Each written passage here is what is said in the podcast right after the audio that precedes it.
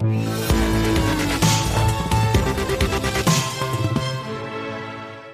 Alors, c'est un, on va dire, c'est un phénomène euh, qu'on n'attendait peut-être pas euh, avant cette crise euh, de cette année 2020, qui, qui est hors norme et, et j'ai envie de dire à tous les niveaux. Pourquoi? Parce que on a des investisseurs individuels, on ne appelle pas les boursicoteurs ici, notamment aux États-Unis, surtout aux États-Unis, c'est le cas aussi en France évidemment, qui sont revenus, qui ont découvert, qui sont revenus vers la bourse, à tel point qu'aujourd'hui ils pèsent de plus en plus, notamment à deux chiffres, vous verrez, à Wall Street. Alors, est-ce qu'il faut s'en réjouir, hein, Laurent, ou au contraire se dire ça peut rapporter, apporter de la volatilité au marché ou comme dit Rockefeller, euh, quand mon, euh, chauffeur, quand mon chauffeur me parle, me donne un, conseil boursier, je sais qu'il faut vendre. c'est un mauvais signe. Bon, bonjour Laurent. Bonjour David. Directeur de la rédaction de Boursorama. Euh, c'est intéressant de le dire parce qu'on voit encore le Nasdaq. J'étais resté à 10 000 points. Bon, c'était il y a quelques mois. On est, à, on est à 12. Non, mais 12 000, 12 000 74 06, je crois, On était à 10 000, je sais pas, il y a quelques semaines, avant l'été. on était avant l'été, avait dit, on est déjà. Je crois, plus 34% depuis le début de l'année. Voilà. Et, là, ce qui est intéressant, c'est que ce n'est pas uniquement l'œuvre des instituts, des mm. investisseurs institutionnels. Mm. Aux États-Unis, Nasdaq, mm. c'est aussi les particuliers qui sont derrière. Ouais, et effectivement, comme vous le disiez, qui le crut euh, avec cette crise, ce, ce, ce, crack boursier au moment du Covid-19, de nous retrouver à la rentrée avec des niveaux tels sur les indices américains, notamment effectivement l'indice Nasdaq. Et effectivement, c'est aussi le fait de l'engouement des investisseurs particuliers. Ça a été mesuré notamment par Bloomberg c'était euh, sur euh, euh, les six premiers mois de l'année, 19,5%. Mais c'est énorme Une transaction sur cinq. voilà. Un cinquième vient des particuliers. Des actions échangées sur le marché américain sont le fait des investisseurs individuels. C'était 14,9% l'année dernière. C'était c'est plus du tout par rapport à 2010. C'était au moment de la 2008, c'était moins de 10%. Donc on est un plus haut, en gros, depuis plus de 10 ans en termes d'investissement des investisseurs particuliers sur la bourse.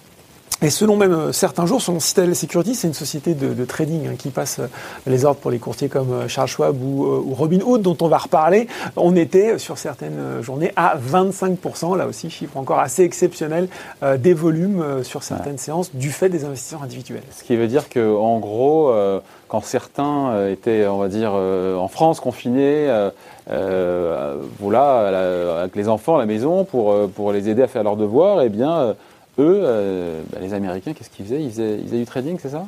Alors les Américains, effectivement, euh, les Américains faisaient du trading euh, pour trois raisons, hein, je pense qu'on peut dire, David. Essentiellement, bah, déjà un, effectivement, il n'y avait pas grand-chose d'autre à faire, donc euh, donc ils étaient euh, ils étaient en train d'investir. Deux, ce marché fantastique quand même. Effectivement, on voit que le marché américain comparé au marché américain est, est reparti beaucoup plus vite. Je pense que quand vous êtes à la maison, euh, que vous regardez les courbes qui montent, vous dites bah tiens pourquoi pas. Moi aussi j'en veux. bah voilà exactement. Et puis la troisième raison, peut-être la plus marquante, peut-être la plus forte, c'est quand même une modification de l'offre boursière aux États-Unis avec la généralisation de la fin des euh, comment dire des frais euh, des frais de courtage effectivement sur sur les ordres de bourse. Et euh, une société est à l'origine de ça. Alors maintenant quasiment tous les courtiers le font, mais c'est Robinhood, cette fameuse société. Hein, c'est une appli que vous téléchargez, Robin des Bois. Voilà, le, le, nom est déjà tout un programme. c'est une appli simple, vous la téléchargez, c'est gratuit, c'est plutôt ludique, osons le mot. elle a su séduire toute une génération d'investisseurs plus jeunes qui n'étaient pas forcément versés dans la bourse au début et à tel point d'ailleurs que euh, eux, ils comptent depuis le début de l'année euh, plus 3 euh, millions de comptes. Ils en sont à peu près à 13 millions. Ils devraient faire 700 millions de dollars de recettes cette année. Ils ont fait trois levées de fonds trois levées de fonds entre mai et juin pour, je crois, 200 millions de dollars chacune.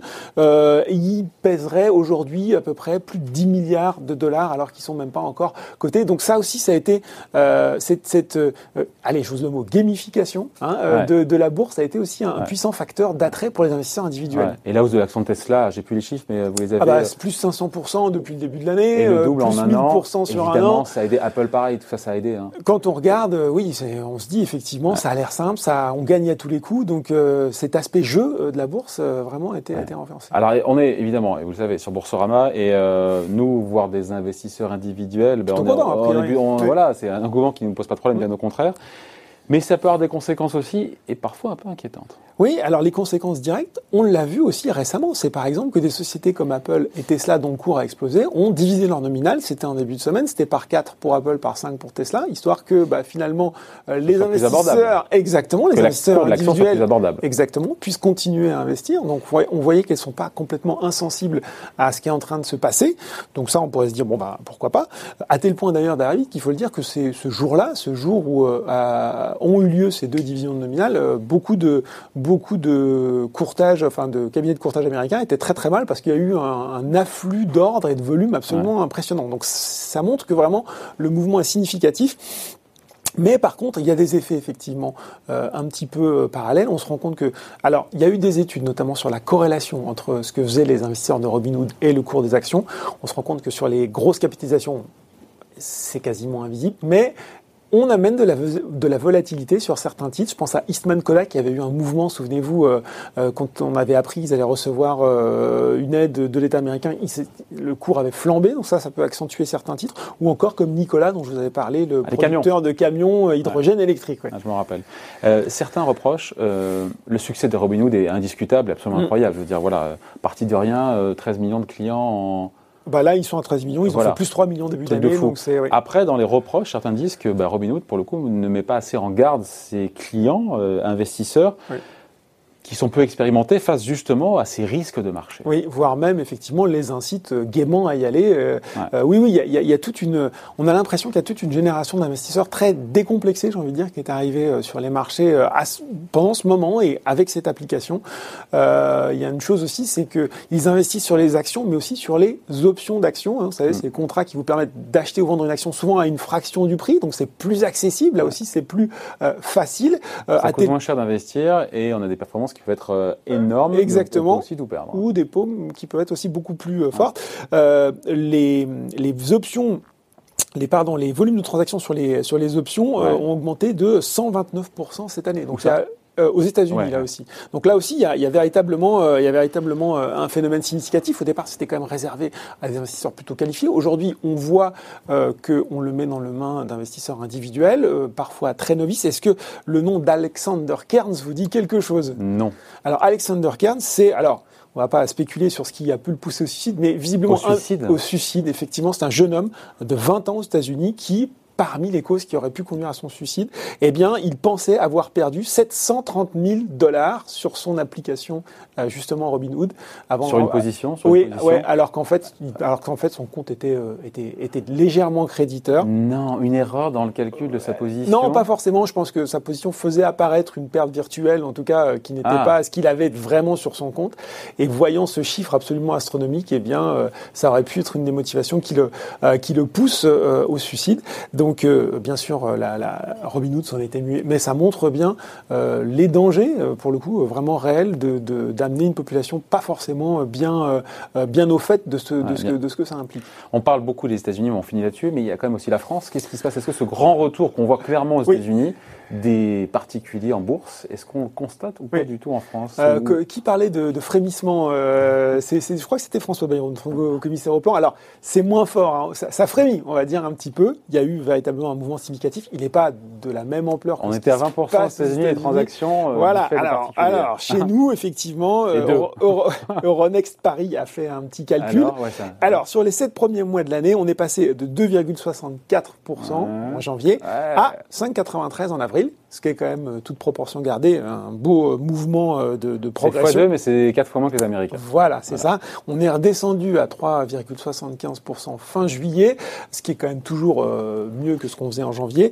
on se rend compte aussi que beaucoup de... On retrouve par contre des similitudes, c'est-à-dire que les investisseurs qui sont arrivés, notamment, ont, ont misé pas mal sur des trackers, des ETF, donc aussi sur des instruments qui sont peut-être plus simples à appréhender dans un premier temps que des actions, avec des fonds indiciels. Et puis, l'AMF avait fait aussi fin avril une petite petite étude pour voir ce qui se passait.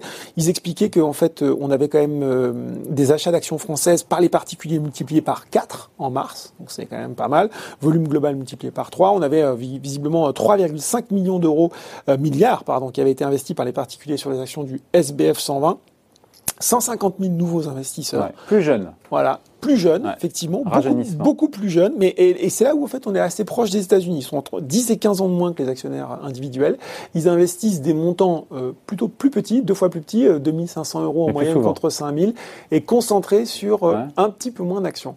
Donc, il y a bien une population qui est arrivée et qui est assez différente de l'investisseur traditionnel, mm. allez, du boursicoteur tel que tel qu'on le connaît. Oui. Ouais. Bon, pas en masse, contrairement aux États-Unis, mais il bah, quand même, quelque euh, chose. On, avait parlé quand même des ouvertures de comptes euh, titres qui avaient, enfin, des ouvertures de comptes titres qui avaient eu lieu dans les différentes banques, banques en ligne françaises. Il y a véritablement un mouvement. Reste à voir s'il est pérenne dans le temps et, et, et, voir aussi ce que cette population va euh, voilà comment elle va faire ses armes sur les marchés dans, des conditions de marché qui restent quand même à tout point de vue exceptionnelles. on n'a pas le temps c'est pas le sujet, mais on aurait pu dire aussi que le modèle, le business model de Robinhood, euh, c'est quand on dit c'est gratuit, rien n'est gratuit dans la vie. Hein. au-delà de votre joli sourire. Oui, oui, non, non, mais effectivement, ils, euh, euh, ils, vendent entre guillemets leur, leur, comment dire, leurs clients quelque part à des grands gestionnaires quantitatifs qui se servent de ça pour mouliner leurs algorithmes. voilà, c'est presque un sujet en soi. Voilà, prochaine fois. Mm. On regarde un petit peu pour, pour le dessert. Merci beaucoup. Merci David. Merci Laurent. Bye.